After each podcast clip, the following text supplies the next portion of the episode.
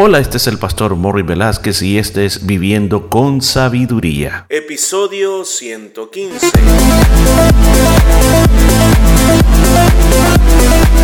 Y en el programa de este día estaremos aprendiendo cómo aplicar la sabiduría de Dios a nuestra vida a través del libro de Proverbios. Muchos consejos muy hermosos basados en la palabra de Dios. Todo esto y mucho más en Viviendo con Sabiduría. Y gracias, siempre me gusta dar las gracias porque la verdad las cosas que la verdad tengo un privilegio muy grande poder contar con usted en este día. Porque usted ha respondido y ha dicho, sí, yo quiero vivir esa vida con sabiduría y cada día me gusta poder escuchar esos capítulos porque me animan, me dan una perspectiva totalmente nueva. Yo quiero recordarle de que no son consejos de Morris que no soy yo, es la palabra de Dios. Simplemente estamos interpretando la palabra de Dios que nos quiere a nosotros ayudar a vivir de una manera diferente, de una manera mejor. Así que vamos a, continuar y nos encontramos capítulo 17 y hoy vamos al versículo 22. Mire lo que dice. El corazón alegre constituye buen remedio, mas el, espíritu triste seca los huesos. Mm actitud. Yo creo que aquí nos está hablando de algo que yo creo que todos necesitamos. Está comparando, está poniendo la alegría contra la tristeza, contra el desánimo cuando te encuentras decaído. La verdad las cosas de que este proverbio trata de aconsejarnos de que estar alegre es una buena medicina. Estar alegre nos ayuda mejor que ir al doctor. Como una versión de la Biblia dice, el gran remedio es el corazón alegre. Sí, es un gran remedio. Mire, a decir algo.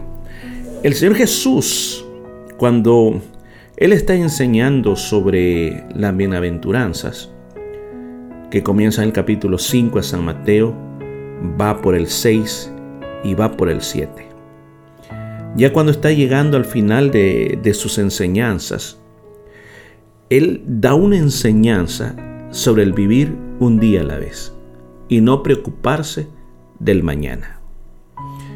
El Señor dice, y yo creo que lo que el Señor quiere es que nosotros aprendamos a vivir alegre, no importa la situación que estemos viviendo. Y Él apunta a los pajaritos, de que ellos se levantan por la mañana y saben que van a comer ese día. Apunta a las flores del campo que a pesar de que todo el mundo las pisotea, las corta, las echa al fuego, ninguna de ellas se viste tan hermoso, o sea, todas, perdón, corrido, todas ellas se visten tan hermoso que ningún hombre puede vestirse como ellas, con la variedad de colores que tienen. Entonces le dice, dice el Señor Jesús, ustedes valen más que los pájaros, valen más que las flores tienen que tener fe. Ustedes no tienen que estarse preocupando por qué van a comer mañana, qué van a vestir mañana. Ustedes tienen que saber que el Padre Celestial sabe de todas las cosas, sabe todas las necesidades, que, que ustedes tienen. Necesitan tener fe para saber que su Padre les va a dar lo que necesitan. Y dice el Señor Jesús, que cada día tenga sus propios problemas. O sea, no estés ansioso por lo que va a ser mañana. Y la verdad que un gran problema que tenemos en nuestra época es la ansiedad. Hay tantas malas noticias que no sabemos que si va a haber guerra, va a haber más epidemia, cómo van a estar los trabajos, si van a haber catástrofes este, naturales, no sabemos nada. Entonces el Señor dice, hey, no vivan preocupados, disfruten cada momento, porque estar alegre le va a traer medicina a su cuerpo. Muchas enfermedades de nuestro cuerpo se producen por el estrés y por la ansiedad. Es la verdad, muchas enfermedades que en este momento tenemos han sido producto del estrés. Porque por el contrario dice, el estar desanimado, como aquí dice, estar de espíritu triste me va a secar los huesos. Es una enfermedad que por dentro me va a ir matando ¿Quién puede ver los huesos? O sea, para ver los huesos tengo que herirme o tengo que tomarme unos rayos X. O sea, está hablando de esa tristeza que uno lleva por dentro. Mire, yo quiero decirle algo bien importante. Si usted se siente triste este día, adore al Señor. Si usted es un creyente, levante su mano y diga, Señor, yo te adoro. No importa que esté triste, no importa que tenga lágrimas en mis ojos, pero yo te adoro porque tú eres bueno y tu misericordia es para siempre. La alabanza rechaza ese dolor que tú sientes. Otra cosa, cualquier cosa que te hayan dicho, cualquier cosa que te estén señalando, rechaza toda mala noticia, recházala, no importa si va a ser así o no va a ser, recházala ahora mismo, vive tu hoy para el Señor. Entra a la sala de oración, confiésele al Señor cómo te sientes, pero no te quedes ahí postrado, sino que adórale, levántate y sigue adelante, porque con corazón alegre vas a poder remediar las cosas. Versículo 23. El impío toma soborno del seno las sendas de la justicia. Aquí viene otra vez este famoso personaje, así como el necio, el impío. Ese que eh, se piensa que, que, anda en el camino correcto. No es como el necio. El necio, pues, al fin y al cabo, muchas veces habla de Dios en su necedad, como piensa que es, aunque esté hablando necedad. Pero este impío es enemigo de Dios. Este es el que ataca a los hijos de Dios, escarnece las cosas de Dios. Entonces, ¿cómo es este personaje? Le gusta el soborno. Le gusta el soborno. O sea, en otras palabras, se vende por dinero. Y por eso es que en el mundo tenemos tanta injusticia. Sí, mira, nosotros decimos que tenemos países que por tradición son cristianos. Pero ahí es donde más reina la injusticia. Aún en esos países uno puede obtener títulos profesionales por un buen precio. En todos esos países se pueden lograr trabajos, trabajos que, que son para personas que han estudiado simplemente porque tengo una buena palanca, porque tengo una buena influencia. Y todo eso está permitido y todo eso se da y, tantas cosas que uno, uno dice, wow, ¿cómo es posible que esta persona esté ahí? ¿Cómo es posible que esta persona haya llegado? Y es a través del soborno. Se recuerda de que en otra parte del libro de Proverbios hablaba cómo el soborno o cómo el fraude llega a ser una moneda para muchas personas para poder moverse en la vida. O sea, ocupan el dinero para sobornar a medio mundo y se mueven por donde quieren. Mire, eso no le agrada a Dios. Y Dios tarde o temprano va a tratar con esas personas. Versículo 24. En el rostro del entendido aparece la sabiduría. Mas los ojos del necio vagan hasta el extremo de la tierra. Ahora, vuelve a resurgir la persona sabia.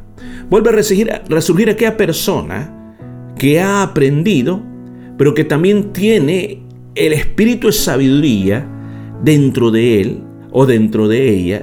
Y esta persona siempre está actuando con prudencia, siempre está buscando cómo es la mejor manera de poder arreglar las cosas.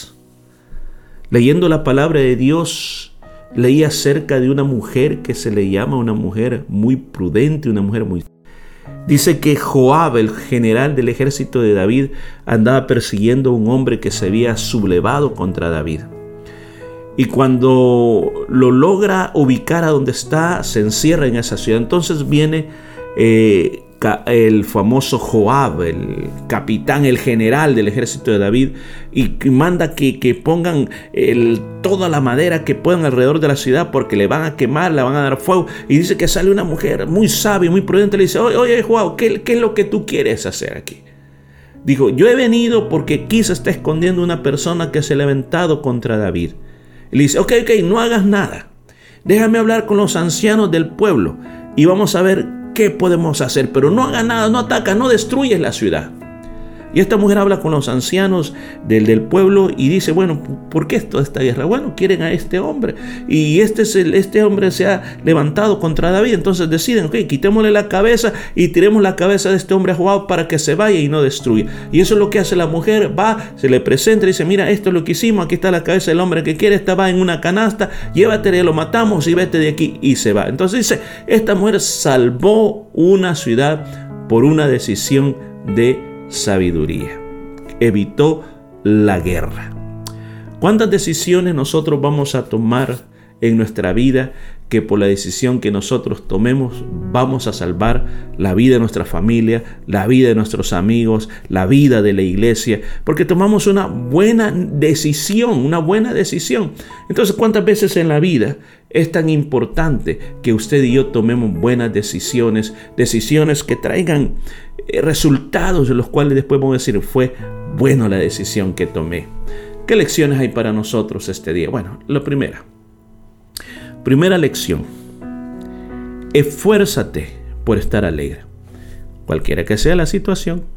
Porque si yo estoy pensando que si pasa esto voy a estar alegre, que si todo mi entorno está bien, entonces me voy a alegrar. No. La alegría, escuchan, la alegría es una decisión que tú tomas independientemente de lo que esté alrededor de tuyo. La alegría del Hijo de Dios no se basa en las cosas que tiene o en lo que está pasando. Se basa en lo que hay en el corazón. Y si Cristo está en el corazón, ¿cuál es el problema? Segunda lección. Van a haber personas perversas, impías, que van a ocupar el soborno como una moneda o como una palanca para moverse. Pero los hijos de Dios no. Los hijos de Dios rechazamos el soborno, no somos parte de eso, lo aborrecemos y lo combatiremos cuando esté al alcance de nosotros. Y por último, siempre busca soluciones prácticas en tu vida. Nunca te apresures. Recuerda que ahora que eres hijo de Dios, el Espíritu Santo habita en ti. Y el Espíritu Santo, si escuchas más la voz de Él a tu conciencia, te va a dirigir por el lado correcto. En cambio, el necio andará divagando, no sabe lo que quiere o anda por las nubes. No, tú sabes lo que quieres. ¿Sabes por qué? Porque el Espíritu Santo vive en ti. Bueno, vamos a dejar hasta aquí y mañana continuamos con más de esta vida de sabiduría. Y esto fue todo por este día. Nos escuchamos el día de mañana.